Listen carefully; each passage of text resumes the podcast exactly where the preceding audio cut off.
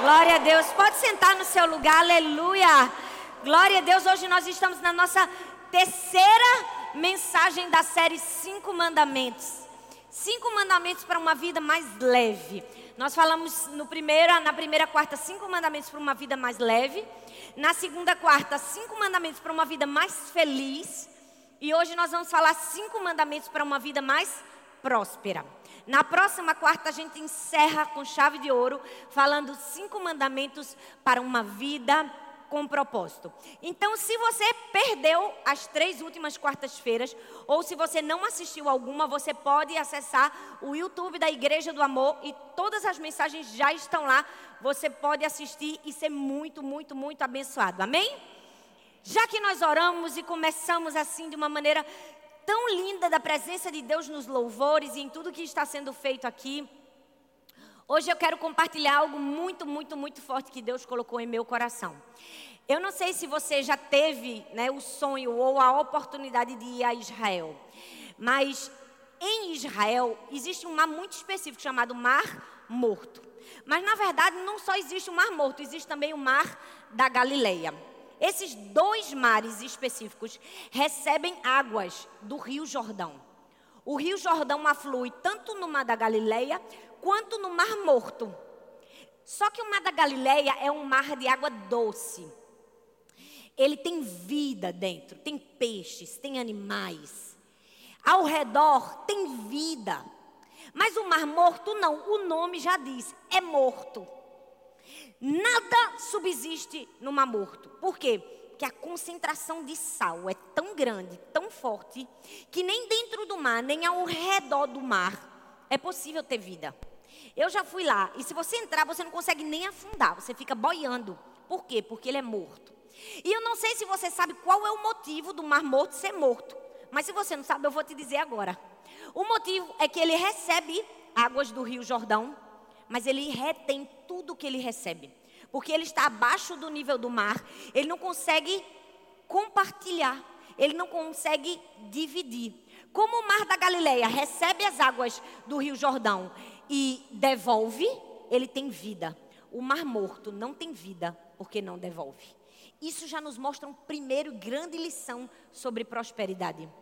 Prosperidade verdadeira, vida abundante, só existe para quem recebe e para quem dá. Para quem recebe e para quem compartilha. Amém? Você pode dar uma salva de palmas para Jesus? Se só isso nós tivéssemos ouvido hoje, já era suficiente para a gente entender que é morto toda aquela pessoa que retém para si aquilo que Deus dá. E quando eu falo que retém para si o que Deus dá, eu falo de tudo, porque Deus nos dá tudo. Deus nos dá saúde, fôlego de vida, Deus nos dá recursos, nos dá amizades, nos dá influência. Isso significa que tudo que nós temos precisa ser compartilhado. Então eu quero compartilhar com vocês, já que é para compartilhar, vamos compartilhar? Cinco mandamentos para uma vida próspera. O primeiro deles é desenvolva um coração generoso. Se você é daqueles que anota, que eu dou muito valor às pessoas que anotam, porque a gente estudou, então você também deve estudar junto comigo, amém? É, desenvolva um coração generoso. A Bíblia diz em Deuteronômio, no capítulo 15, o verso 9, diz assim: Cuidado, que nenhum de vocês alimente esse pensamento ímpio. O sétimo ano, o ano do cancelamento das dívidas, está se aproximando. E não quero ajudar o meu irmão pobre. Ele poderá apelar para o Senhor contra você e você será culpado pelo pecado. Esse texto nos fala de uma admoestação de Deus. É, Para o povo judeu, o sétimo ano era um ano onde quem tivesse dívidas, as dívidas deveriam ser canceladas, ou seja, deveriam ser perdoadas. Era um ano para ser doador e generoso. E Deus estava dizendo: cuidado com vocês. Cuidado com vocês que já estão pensando que o sétimo ano vai chegar e que vocês vão ter que dar e vocês não querem dar. Por quê? Porque se vocês não fizerem isso, vocês poderão ser culpados pelo pecado. Eu não sei se você sabe, mas o egoísmo, aquilo que nos faz reter aquilo que nós precisamos dar, é pecado. E não somente é pecado, é como uma doença aos olhos de Deus. Qual é a cura? A generosidade. Simples assim. Por que é que Deus nos pediu para dar, gente? Vamos falar a verdade. Vocês acham que Deus precisa de alguma coisa? Alguém acha aqui que Deus precisa de alguma coisa? Você acha que Deus precisa do nosso dinheiro? Você acha que Deus precisa da gente? Você acha que Deus precisa do nosso talento? Se você não sabe, Deus é autossuficiente. Ele por si só se basta. Ele não precisa. Quando ele nos pede para sermos generosos, na verdade, o objetivo de Deus é arrancar do nosso coração a doença do egoísmo. Quando Deus nos pede para dar, na verdade, Ele quer tirar do nosso coração o egoísmo. Porque como é que a gente tira o egoísmo do coração? Dando. Não tem outra explicação. Não tem algo mirabolante para você ensinar uma pessoa a ser generoso do que sendo generoso. Como é que eu ensino as minhas filhas a serem generosas? Obrigando elas a dar. Pastora, a senhora obriga. Obrigo. Eu obrigo. É assim que a gente tira o egoísmo do coração. A gente tira o egoísmo do coração quando a gente obriga. Por exemplo, as crianças pequenininhas, elas são bem tendenciosas ao egoísmo, não é verdade, gente? Para dar uma coisa, é uma luta, é uma prova. Quem é mãe aqui sabe. Mas é meu. Mas eu não quero dar, não é? Porque isso é a natureza pecaminosa dentro de nós. Você percebe que à medida que os anos passam e que a gente ensina, melhora um pouco? Isso significa que generosidade é algo que se aprende. É algo que a gente busca intencionalmente ser generoso. Minhas filhas, eu arranco o egoísmo do coração delas, obrigando elas a darem. Por exemplo, às vezes elas estão comendo uma comida maravilhosa. Imagina, um pacote de biscoito que só tem quatro biscoitos. Eu digo, dê um pedaço à sua mãe. Eu nem quero, gente. Eu estou dando essa lição. É um conselho valioso para quem é mãe aqui. Eu nem quero a comida, mas eu obrigo elas a me darem. Eu digo, dê um pedaço. Ah, não, mamãe. Eu digo, você vai negar para sua mãe? Gente, às vezes eu como sem vontade. Porque eu quero ensinar a minha filha a ser generosa. Eu quero arrancar arrancar do coração dela o egoísmo. Quantas vezes eu não obriguei minhas filhas a darem presentes, a darem brinquedos, para ensinar a ter um coração generoso? Isso nos fala que a gente vive e é generoso quando a gente é generoso. Olha que coisa profunda. Veja que coisa magnânima. É assim que a gente aprende a ser generoso com intencionalidade. Fala comigo, intencionalidade. Sim, intencionalidade é a palavra. Esses dias uma, eu estava estimulando uma pessoa a escrever. Eu disse, você precisa escrever, você precisa. E eu fiquei, fiquei no pé dela. E ela disse assim, mas eu não sou assim não, eu, eu não tenho essa facilidade que você tem não. Você se brincar escreve todo dia. É, para você é fácil, para mim não é fácil não. Aí eu disse assim para ela, eu disse, olha, deixa eu só te explicar uma coisa profunda. Não tem diferença nenhuma minha para você. Eu não tenho mais talento do que você. A minha única diferença para você é que eu escrevo todo dia. E você não escreve todo dia. Mas quando você começar a escrever todo dia, você vai conseguir escrever todo dia. Você não vai mais precisar escrever de 15 em 15 dias. Por quê? Porque você está escrevendo todos os dias. Olha só que coisa mais profunda.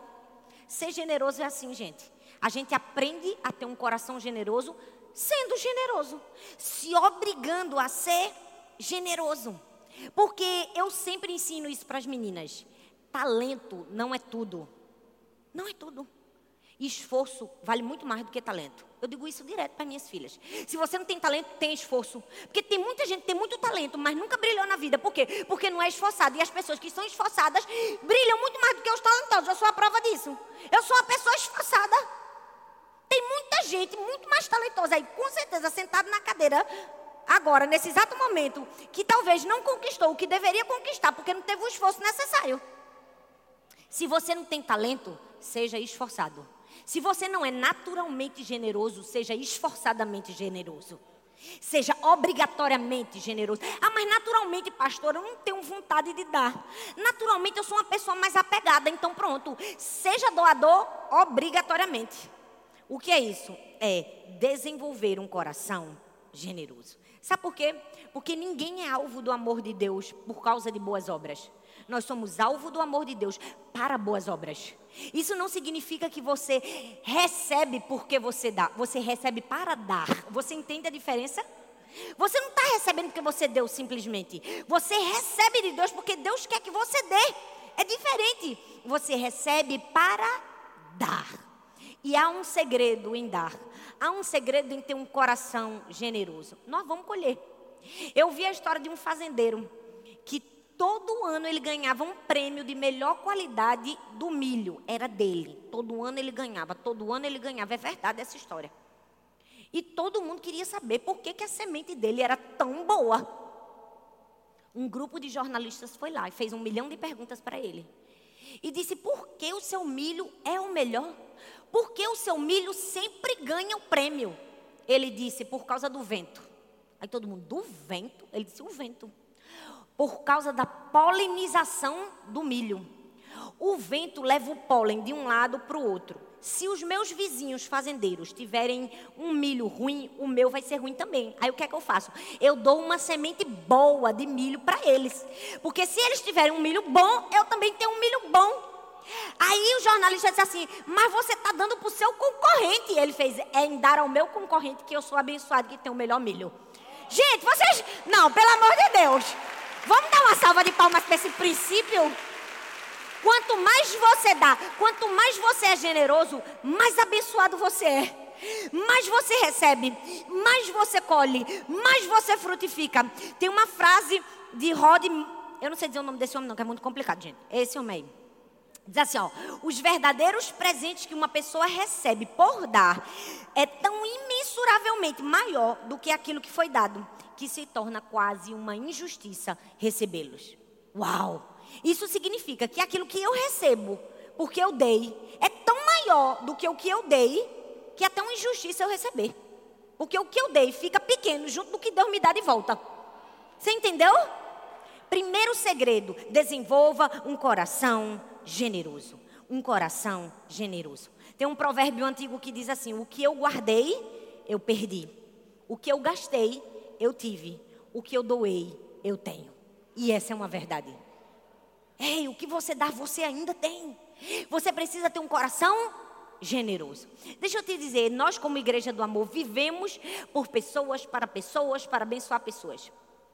Eu não sei se você sabe, mas a gente tem um terreno muito grande, nove hectares de terra a quase uma hora daqui que nós compramos esse terreno com o objetivo de construir nele um acampamento. Porque a igreja, praticamente todos os meses, de dois em dois meses, aluga toda uma estrutura para fazermos retiros espirituais, para fazer encontro com Deus, renovo, águias. Quem aqui já fez encontro com Deus? Uh, pronto. E a gente precisa de um lugar para fazer encontro de casais. E todas as vezes a gente tem que alugar um lugar. E a gente nunca fica satisfeito, porque nunca é o lugar com o padrão de excelência que a igreja do amor tem. Porque se você perceber, aqui tem padrão de excelência em todo lugar. Tem ou não tem, minha gente? Tem alguma coisa feia, suja, quebrada, bagunçada no meio do caminho? Tem alguma coisa mais ou menos nessa igreja? Não tem. Então a gente precisa construir um acampamento bom, à altura do padrão de excelência que Deus nos ensinou a ter. E eu disse: Deus, a gente precisa do dinheiro, Senhor, para construir. Porque é muito grande, tem que fazer muitos quartos, tem que fazer um templo grande. Aonde é que está o dinheiro, gente? Deus manda, Senhor. Quantas vezes a gente não ora a Deus pedindo, né? Deus faz alguma coisa. Deixa eu te dizer uma notícia maravilhosa. Não sei se você já sabe. Você sabia que a gente já tem o dinheiro para construir o acampamento todinho? Gente, a gente já tem! Agora deixa eu dar a segunda notícia. Você sabe onde é que está? Está no bolso da gente. Está na conta bancária da gente. A gente fica pedindo para Deus, quando Deus disse assim: Você já tem. Está na sua mão. Está na minha mão. Está na sua mão está na sua conta bancária, está na sua generosidade. Para que, que a gente fica interrompendo Deus, dizendo, Deus, manda um empresário, um bilionário mandar, quando Deus disse, não, mando não. Está no bolso de todo mundo aí, ó. Junta todo mundo da igreja. Se cada um desse sua doação generosa, já tinha construído. Primeiro conselho, primeiro mandamento: desenvolva um coração generoso. A salva de palmas da segunda vez foi menor. Onde, gente? O dinheiro do acampamento está onde? Diga, está comigo. Vamos dizer de novo. O dinheiro do acampamento da Igreja do Amor está onde? Está comigo. É uma mudança de perspectiva. Segundo, seja um bom mordomo. Fala comigo, mordomo. É o segundo, segundo mandamento. Depois de ter um coração generoso, você precisa ser um bom mordomo. A Bíblia diz em Lucas capítulo 19, versículo 17: Muito bem, meu bom servo, respondeu o seu senhor, por ter sido confiável no pouco, governe sobre dez cidades. Eu preciso te dizer: nem tudo é o devorador. Tem gente que está passando situação difícil, financeira, está apertado, está cheio de dívida e diz: Isso é o devorador, isso é coisa do inimigo. É não. Tem gente que o devorador olha para ele que diz assim: Meu Deus, nem eu consigo fazer isso. Porque gasta tanto dinheiro que nem o devorador consegue devorar tão rápido as finanças do que você mesmo. Tem crente que é pior que o devorador.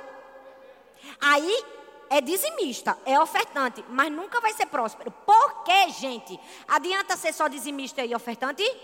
Não. A gente precisa ser um bom mordomo. O que é um mordomo? É um empregado que cuida bem das suas coisas. Você precisa administrar bem, porque quando você administra bem o pouco, Deus te dá o muito.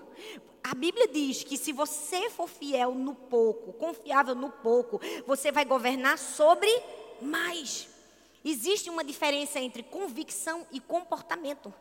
Convicção pode fazer você ter vida eterna. Sim, eu tenho convicção de que sou salvo. Vou morar no céu. Glória a Deus. Mas existe uma diferença de convicção para comportamento. Comportamento pode te fazer viver em plenitude e abundância aqui na terra. Você precisa de convicção e de comportamento. O que é isso? Boa gestão daquilo que você tem. Aí você vai dizer: Eu não tenho nada. Tem. Todo mundo tem. Deus nos deu. Deus nos presenteou. Nos agraciou. Esses dias de quarentena eu estava ouvindo uma palavra do pastor Robert Morris. Se você nunca leu esse livro, eu digo, leia. Esse livro mudou minha vida. Chama Uma Vida Abençoada, do pastor Robert Morris. E o pastor Roberto Mauro estava pregando uma mensagem e ele disse o seguinte: uma coisa tão simples que às vezes a gente não percebe. Ele disse que quando Deus fez o jardim para Adão e Eva, ele disse o quê? Coma tudo que tem nesse jardim. Tudo é de vocês. A única coisa que não é de vocês é aquela árvore ali, bem no meio. Aquela árvore é minha. Você não pode comer. Eu quero que você aproveite tudo, mas todas as vezes que você passar na frente dessa árvore, eu quero que você saiba que eu sou o dono do jardim. Ei, com as nossas finanças é a mesma coisa. Deus nos dá tudo que nós temos, mas Ele diz assim: ó, eu vou pegar uma parte para você não mexer, só para que você nunca se esqueça que eu sou o dono do jardim. O nosso dízimo e a nossa oferta existe só para a gente nunca se esquecer que o dono do jardim é Deus. Que o dono da nossa vida é Deus, que o dono das nossas finanças é Deus, que o dono dos nossos talentos é Deus. É por isso que a gente não gasta o nosso dízimo, para que a gente tenha consciência de que Deus é o dono. E todas as vezes que não fazemos isso, achamos que nós somos o dono. Então, seja um bom mordomo. Eu não sei se você já teve esse, essa vontade. Não sei se você já teve esse desejo. Ou se você até já falou um dia, oh meu Deus, eu só queria ganhar na loteria. Eu só queria ganhar 5 milhões, 10 milhões para dar um milhão para a igreja. Um milhão para o reino de Deus. Quem nunca, né, gente? Quem nunca teve vontade de ganhar uma herança de 10 milhões para dar 2 milhões para Deus? Quem garante que você vai dar 20% de uma herança inesperada se você não consegue dar 10% do pouco que Deus te deu? Lê do engano. Isso é uma mentira que nós contamos para nós mesmos, para esconder a nossa mesquinhez, hipocrisia e falta de generosidade.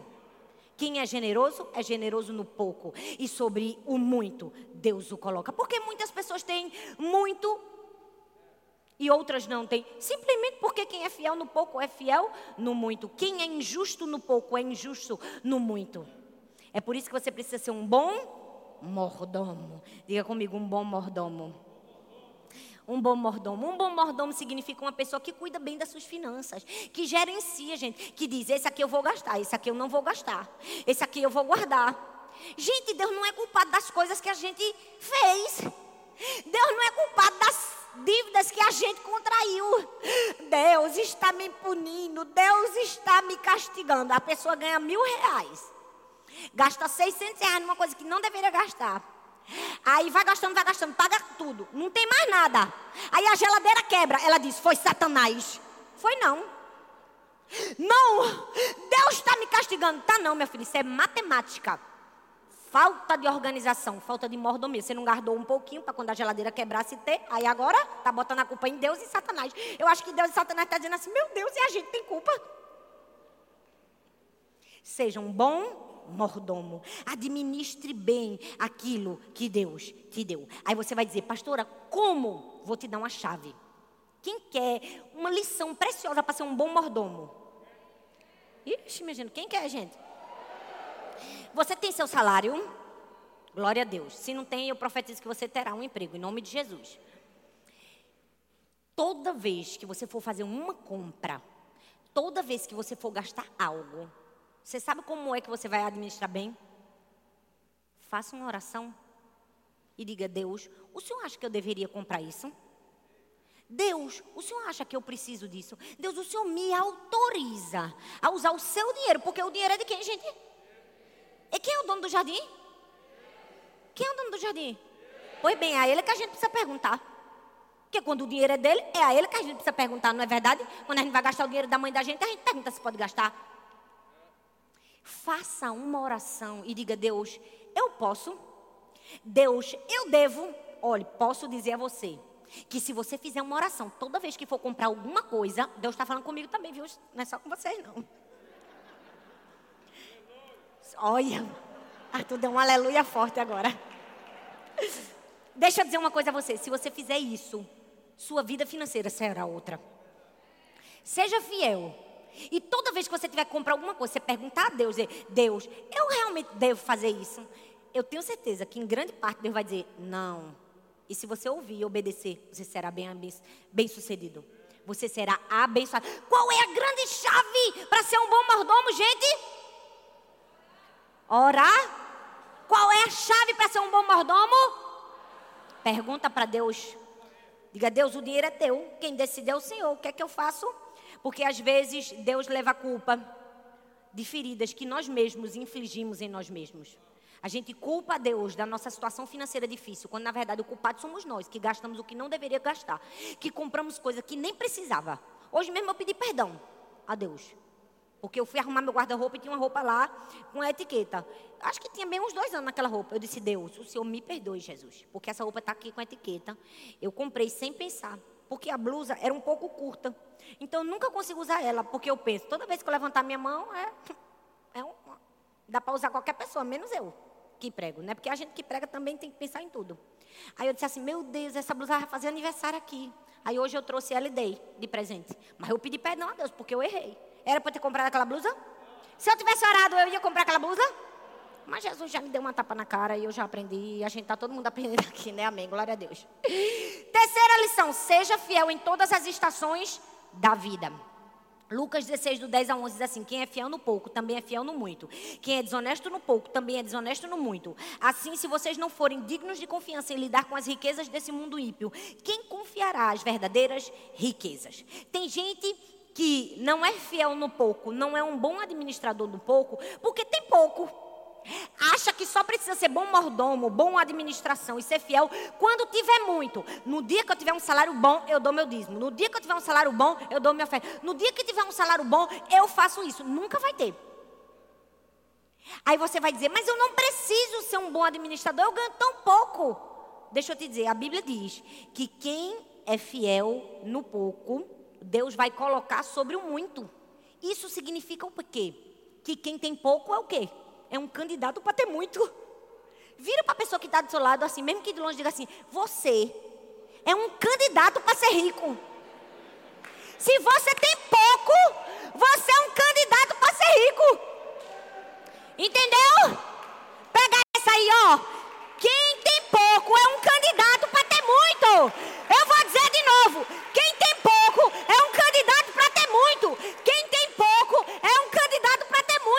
A Bíblia diz que quem tem pouco e é fiel, é um candidato para ter muito. E se for fiel no pouco, será colocado sobre o muito. O que importa não é o quanto nós temos, o que importa é a quem nós pertencemos. É de quem é aquilo que nós temos. Você pode ter pouco, mas pode ser de Deus. Vai se transformar em muito. Você entende? Nós precisamos aprender a ser fiel em todas as estações da vida. E em quarto lugar, não ame o dinheiro, ame as pessoas. Quarto mandamento: não ame o dinheiro, ame as pessoas. A Bíblia diz em 1 Timóteo capítulo 6, versículo 10: Pois o amor ao dinheiro é a raiz de todos os males. Algumas pessoas, por cobiçarem o dinheiro, desviaram-se da fé e se atormentaram a si mesmas com muito sofrimento. Quem lê esse versículo acha que o dinheiro é ruim, acha que o dinheiro é a raiz de todos os males. O dinheiro não é a raiz de todos os males. Na verdade, o dinheiro é a raiz de muitos bens. O dinheiro é a raiz de muita coisa boa. O que é que é a raiz de todos os males? O amor ao dinheiro, o apego a mamão, a cobiça, o egoísmo. É se o dinheiro tem o seu coração. É por isso que nós precisamos aprender a amar o dinheiro e não amar as pessoas. Deixa eu te dizer, se você acha que a maioria dos seus problemas será resolvido se você tiver mais dinheiro, cuidado, você pode estar sendo influenciado por Mamon, que é o príncipe desse século, que é o demônio, que é que faz exatamente isso, que puxa de você ambição, cobiça, egoísmo. Deixa eu te dizer, todos os dias nós escutamos duas vozes: a de Mamon e a de Deus. Todas as vezes que você vem na igreja, na hora de ofertar, na hora de doar, de dar, você vai ouvir duas vozes. Você vai ouvir a voz de Mamon e vai ouvir a voz de Deus. Mamon vai dizer: não dá. Você não tem, você não pode, você tem aquela conta para pagar, você isso, você aquilo. E Deus, a voz de Deus, sempre vai ser a voz da generosidade. Satanás nunca vai mandar você dar. Tem gente que fica, meu Deus, será que Deus está mandando eu dar mesmo? O diabo não vai mandar você dar, não. É Deus. Um dia eu vivi isso. Eu propus no meu coração dar uma, uma oferta que eu nunca tinha dado. Eu estava na cama, sentada na minha cama, eu nunca vou me esquecer disso. Deitada para dormir. Eu conversei com o Arthur nesse dia. Eu disse: Deus me pediu algo que eu nunca dei a ele. E eu fiquei, meu Deus, será que isso é loucura da minha cabeça? Será que isso é doidice da minha cabeça? Será que isso é coisa minha? Na mesma hora eu senti no meu espírito. Não é doidice, não. Né? Às vezes a gente pensa, será que é o diabo que está querendo me destruir? O diabo nunca vai mandar a gente dar. Porque o diabo é mesquinho.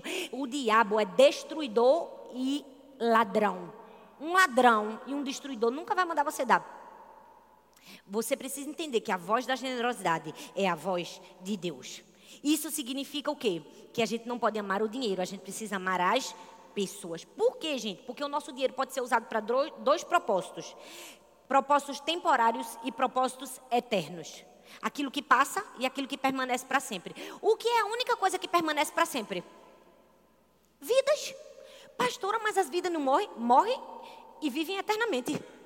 Isso significa que o nosso dinheiro tem que ser investido e administrado aonde? Em pessoas. O nosso dinheiro tem que ser investido em que, gente? Fala comigo, pessoas. A Bíblia diz que a gente tem que investir o nosso dinheiro naquilo que é eterno. E o que é eterno? Pessoas. Você pode falar com mais vontade de pessoas? Pessoas. Não ame o dinheiro, ame pessoas. Quando você investe no reino de Deus, você investe em pessoas. Nada daqui existe para a gente ter por ter. A cadeira que a gente tem é para pessoas. O som é para pessoas. Tudo é para pessoas. Porque o nosso investimento precisa ser em pessoas. Deixa eu te dizer, se Deus tem poder para transformar água em vinho, Deus tem poder para transformar dinheiro em vidas. Pega essa. Se Deus tem poder para transformar água em vinho, Ele tem poder para transformar o nosso dinheiro em vidas. Hoje eu fui no dentista. Eu estou com a hora correndo, mas eu vou terminar. Hoje eu fui no dentista com o Arthur. Estava sentada na cadeira. Chegou uma moça. Ela estava toda machucada. O rosto todo machucado. Ela sofreu um acidente de moto. Ela ouviu a voz da gente e disse: Vocês são meus pastores. E ela começou a conversar com a gente. Ela disse, pastor, e a gente disse, o que foi isso? Ela, pastor, eu sofri um acidente de moto semana passada. Pastor, eu fiquei inconsciente. Bati com a cabeça. Mas, pastor, gente, eu me emocionei com aquela mulher. Ela disse assim: Eu sou tão grata à minha igreja, pastor. Sabe quem foi me buscar para me levar? Não sei onde que ela disse. Foi minha líder de célula, pastor. A minha líder de célula me pegou, me levou. A minha discipuladora, aí ela começou a falar da discipuladora, da líder de célula. Ela disse, pastora, eles fizeram tudo por mim, pastora.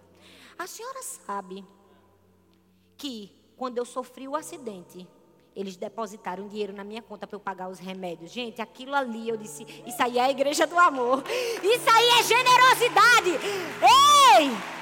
Eu e você precisamos aprender a investir o nosso dinheiro naquilo que é eterno, em pessoas, em vidas. Quando eu coloco a minha doação em vidas, quem sabe, quando um dia tudo isso se acabar e eu for morar na glória, essas pessoas que o meu dinheiro levou para lá, porque o meu dinheiro pode levar, quando eu toco o coração de alguém, não sejam as pessoas que vão me receber na porta de entrada do céu. Você já parou para pensar nisso? Nosso dinheiro é uma bomba. Cada real consagrado a Deus é um míssel contra as investidas de Satanás na terra. Quando a gente usa o dinheiro da maneira certa, a gente está acumulando tesouros no céu. E em último lugar, esteja pronto para receber a recompensa. Deuteronômio 15, 10 diz assim: Dele generosamente e sem relutância no coração, pois por isso o Senhor, o seu Deus, o abençoará todo o seu trabalho e tudo o que você fizer. Tem outra palavra para generosidade: é uma pessoa que é agraciada. Gracioso é a pessoa que recebe a graça de Deus. Todas as vezes que nós damos, nós recebemos favor de Deus é bíblico. E qual é a maior recompensa da generosidade? É a felicidade. Você pode dar um sorriso aí, mesmo que com máscara? Felicidade é a recompensa de quem é generoso. A Bíblia diz que a maior felicidade em dar do que receber. Uma pessoa triste, angustiada, depressiva é uma pessoa que não aprendeu a dar. Percebe que todas as vezes que você dá, você sente uma alegria, é uma coisa que te completa, é ou não é? Porque triste é o cão no inferno, que é egoísta, mesquinho, não dá nada do que ele tem.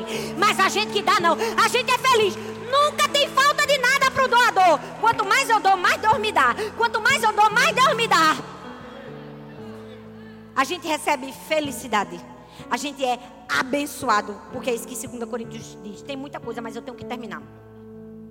Eu não sei se você sabe, mas Leturno foi um industrial canadense que no fim da sua vida, acredite, no fim da sua vida, esse empresário dava para Deus não seu dízimo de 10%, ele dava 98%.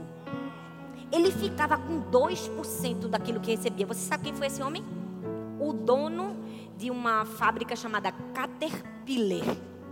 A maior indústria de motor, de desses caminhão que como é o nome? Que trator, de trator. Nenhum trator é melhor que o Caterpillar de um homem tão generoso que no fim da vida ele ganhava tanto, mais tanto, mais tanto, mais tanto, que ele dava para Deus 98%. Você pode ficar em pé no seu lugar. Você quer ser próspero? Você quer feliz? Quer ser abençoado? Desenvolva um coração generoso. Seja um bom mordomo. Seja fiel em todas as estações da sua vida, tendo pouco, tendo muito. Não ame o dinheiro, ame pessoas e esteja pronto para receber a recompensa. Eu, eu quero terminar com um testemunho, testemunho meu. É, esses dias, né, esses últimos meses, eu vivi uma experiência muito forte com Deus. Porque eu, eu sou pastor, mas sou empresária também, gente. Eu faço muitas coisas. A minha cabeça aqui, ó, não para.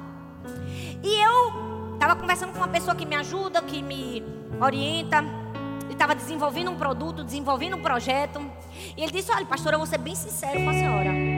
Se a senhora fizer isso agora, não vai ter o mesmo resultado que a senhora teve da primeira vez.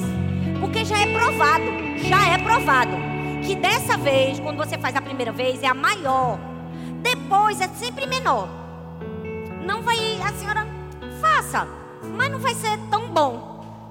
Eu disse assim, olha, eu vou falar para você acreditar que quando a gente faz um propósito com Deus, quem diz que é bom ou não é, não é você que é o especialista, que é o fera, que é o bambambam, bam, bam, que é o cara do financeiro, é Deus. Eu disse assim, esse projeto tem dinheiro certo. Eu já disse para Deus o que eu ia fazer com esse dinheiro. Isso significa que eu não quero saber se a economia tá boa, se tá ruim, se as pessoas vão comprar, se não vão. Eu só quero dizer a você que esse vai ser o meu maior. Porque eu disse para Deus que eu ia dar. Então, não, tô nem preocupada. Eu tenho certeza que vai ser o maior. E deixa eu te dizer, quem ficou errado na história? Foi o especialista? Foi eu? Que não sabia de nada? Foi o especialista. Sabe por quê? Porque quando Deus sabe que há generosidade, há abundância. Deus vai te abençoar, Deus vai te prosperar quando você for generoso. Levante suas mãos e diga: Deus, eu quero ser próspero, Senhor.